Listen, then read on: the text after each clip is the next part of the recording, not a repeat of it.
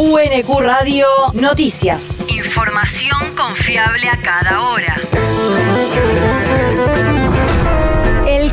El Servicio Meteorológico Nacional indica que hoy se espera una máxima de 11 grados con cielo despejado. El viento soplará del sur con ráfagas de hasta 50 kilómetros por hora, rotando al sudoeste hacia la noche. El país. La actividad industrial creció un 5% interanual en abril. Luego de la caída de marzo, el sector se recompuso y acumuló un incremento del 4% en el primer cuatrimestre en contraste con el mismo periodo del año pasado, según informó ayer el Instituto Nacional de Estadísticas y Censos. De acuerdo al relevamiento del INDEC, 11 de los 16 rubros analizados mostraron incrementos en la actividad y las mayores subas interanuales se registraron en otros equipos de transporte con el 49%, prendas de vestir, cuero y calzado con el 40% y vehículos automotores con el 25%.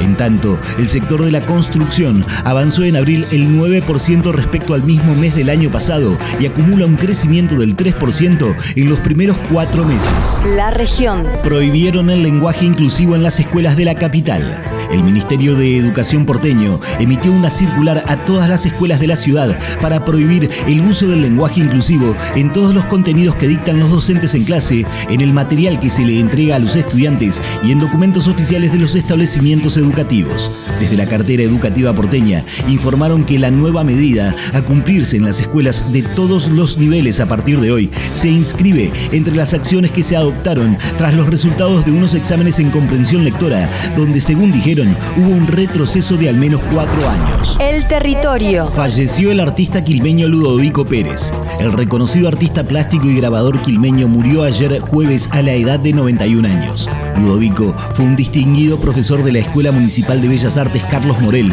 y además el fundador de dos instituciones de aprendizaje de artes plásticas, la Escuela Sturla y la Oscar Albertazzi, ambas de Avellaneda. Sus exposiciones se exhibieron en el país y en el exterior, recibiendo más de 120 reconocimientos nacionales e internacionales. El mundo. Buscan a desaparecidos tras matanza de 14 mineros en Perú.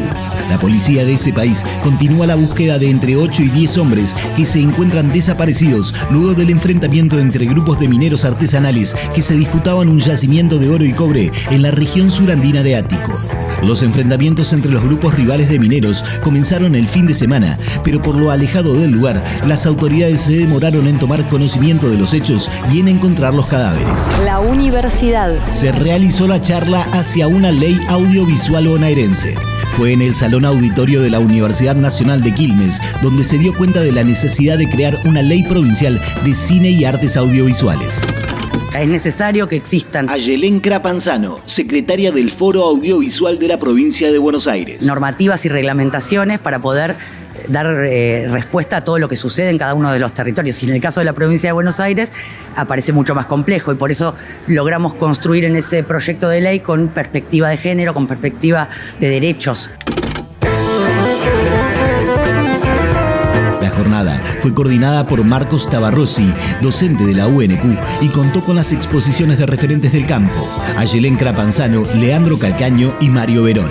La propuesta en torno al proyecto de ley impulsado por el Foro Audiovisual de la provincia de Buenos Aires recibió una gran concurrencia y participación de estudiantes de la Escuela Universitaria de Artes. El deporte. Fútbol de ascenso. Quilmes, con el debut de Walter Collete como DT, enfrentará mañana a Chaco Forever desde las 15.30 en el Estadio Centenario. El árbitro será Sebastián Zunino. Argentino de Quilmes iniciará su participación en el clausura de la Primera B el domingo a las 15.30 en La Barranca frente a Talleres de Remedios de Escalada. Por la última fecha de la Primera C, Verazategui recibirá a La Ferrer también el domingo en el mismo horario. UNQ Radio te mantiene informado. Información confiable a cada hora. UNQ Radio, la radio pública.